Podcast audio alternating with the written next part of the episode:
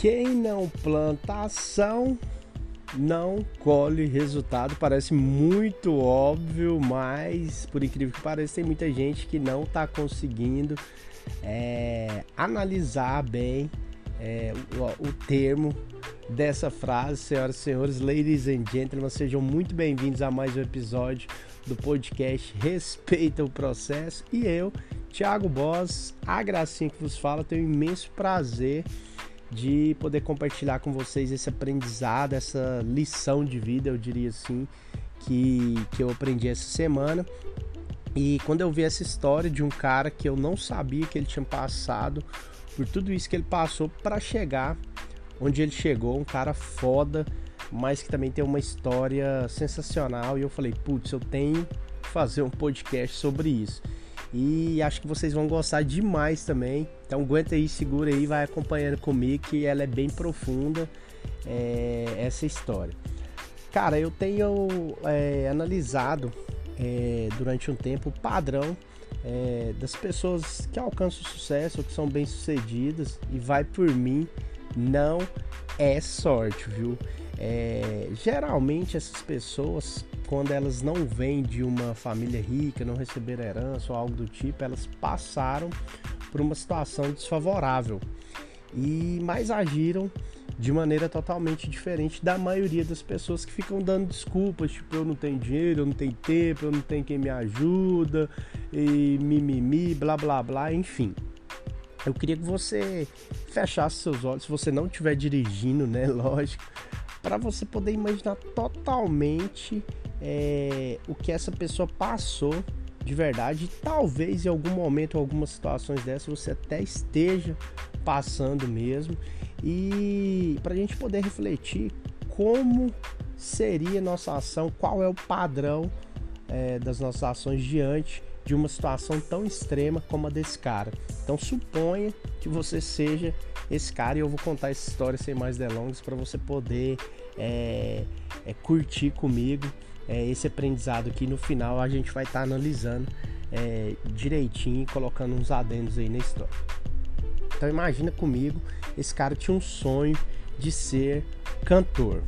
O cara era apaixonado por música e seus pais eram seus maiores fãs e apoiava ele demais, o que a gente já sabe que não é uma situação muito comum, mas ele já tinha esse plus, mas acabava aí, ele só tinha esse apoio em casa. Na escola já começava a bagaceira toda, o cara sofreu um monte de bullying porque ele usava óculos fundo de garrafa, era ruivo, o famoso cabelo de fogo, já no sentido pejorativo e de bullying da palavra. E além disso, devido a, algo que aconteceu na infância, o cara tinha problemas auditivos. Como se não bastasse, o cara ainda tinha uma mancha perto dos olhos, tipo aquela da Angélica, do Eric Johnson, sabe? Que ficava incomodando demais ele e também colaborava bastante para o bullying.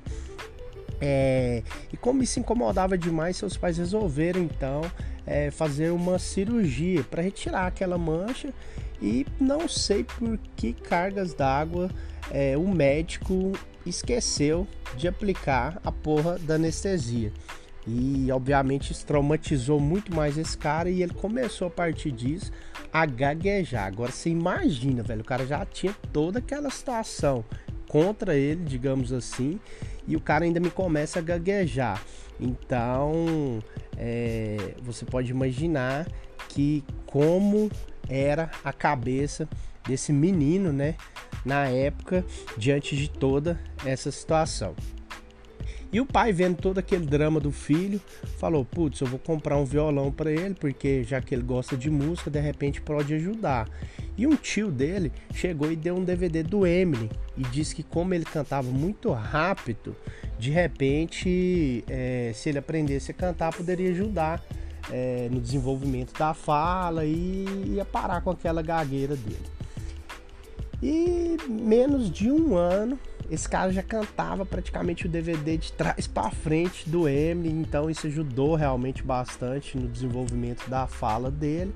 E como ele já tocava alguns solos, ele decidiu ir para capital atrás de seus sonhos. Isso acontece demais aqui também. Por exemplo, Goiânia, o cara que quer cantar sertanejo, geralmente ele vem de qualquer lugar para cá, porque Goiânia é a capital do sertanejo. E o cara vai buscar um outro sonho, geralmente ele vai para São Paulo, porque lá é a terra das oportunidades. Então a gente sabe que isso acontece demais. Mas voltando aqui na situação, é, ele começou a tocar nas ruas da capital lá, nos bares, e em troca de comida. Mas como as coisas não, não estavam e não eram muito, muito fácil, muito, e como as coisas não andavam muito fáceis, esse cara começou a revezar entre dormir na rua e no metrô. E de vez em quando o sofá dos amigos também salvava, que era um pouco mais quente, mas nem sempre esses amigos conseguia ajudar. Agora você imagine, seus pais estão ali, uma cidade próxima, e, e, não é melhor deixar esse sonho para depois, conseguir um trabalho e depois tentar é, essa porra de novo? Bom, é isso que a maioria das pessoas faz e talvez até mesmo você esteja fazendo, mas não esse cara. E em 2011 ele postou uma frase assim em sua rede social: Me dá só mais alguns anos que eu tenho planos grandiosos. Parece uma profecia, mas chega a ser é, comovente o que veio acontecer depois. E se você ainda não sabe quem é esse cara, escuta esse som aqui que provavelmente é, você pode já descobrir agora quem é. Bom, e se você ainda não sabe quem é, às vezes é, tá passando pela sua cabeça, mas não lembra de quem é a música, então eu vou simplesmente é, passar, narrar aqui a biografia dele, desse cara, segundo a Wikipedia. Edward Christopher Sheeran isso mesmo. Nascido em 91 no interior da Inglaterra, conhecido artisticamente como Ed Sheeran, cantor-compositor britânico, no início de 2011, Sheeran lançou um extended play independente que chamou a atenção nada mais nada menos de Elton John e Jamie Foxx. Ele em seguida assinou um contrato com a Zillion Records, seu álbum de estreia Plus de 2011 contendo os singles The A-Team, You Need Me, I Don't Need You, Lego House e Drunk. Foi o disco de platina quíntupla no Reino Unido. Em 2012, ele ganhou dois Brit Awards para melhor artista solo britânico masculino e Breakthrough Act britânico. The A-Team ganhou o prêmio Ivor, ganhou o prêmio Ivor Novello de melhor canção musicalmente e liricamente. Em 2014, ele foi nomeado para The Best New Artist na 56ª Annual Grammy. A popularidade de Ed Sheeran é, no exterior se expandiu. Em 2012, nos Estados Unidos, ele fez uma aparição no quarto álbum de estúdio de nada menos que Taylor Swift. Escreveu canções para o grupo One Direction. Ele passou grande parte de 2013 é, em uma turnê na América do Norte, como o ato de abertura para o Red Tour de Taylor Swift. No final de 2013, Ed Sheeran realizou três shows esgotados no Madison Square Garden em Nova York, com Swift fazendo uma aparição na segunda noite. Então você imagina, né?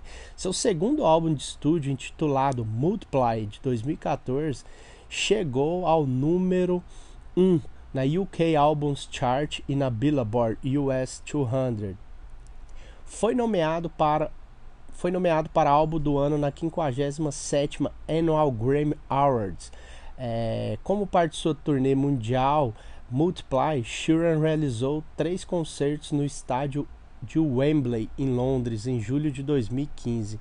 Em 2017, Sheeran lança é, o seu terceiro álbum de estúdio, Divide, divide, alcançado, alcançando um estrondoso sucesso comercial, principalmente no seu país natal, com o LP e um dos singles, Shape of You, que se manteve no primeiro lugar das tabelas de singles do Reino Unido e dos Estados Unidos, entre vários outros países, e com isso Ed Sheeran se tornou o artista mais bem sucedido comercialmente no Ocidente.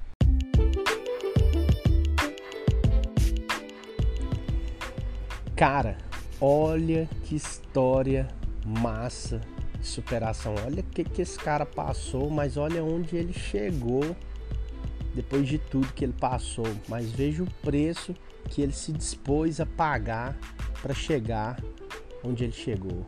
É, qual a prioridade do seu sonho na sua vida? Qual a prioridade da sua felicidade, do seu sucesso na sua vida? A maioria das pessoas prefere colocar as desculpas na frente dos sonhos. Eu não tenho dinheiro, eu não tenho tempo, eu não tenho quem me ajuda. Foda-se.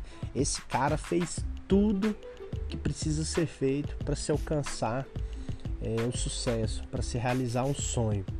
Então você precisa aprender que você é o único exclusivo responsável pela sua vida e tudo que acontece nela, seja de bom ou de ruim. Você cria suas próprias muletas. Então você mesmo trate de quebrar essas muletas. Essa é a grande parada que eu queria compartilhar com você hoje. Chega de desculpas, corre atrás das suas paradas, tem que about, cola comigo. Espero que você reflita bastante. Essa foi a, a parada que eu queria compartilhar com vocês hoje. E você tá ligado? Se pá, a gente se vê por aí. Muito obrigado.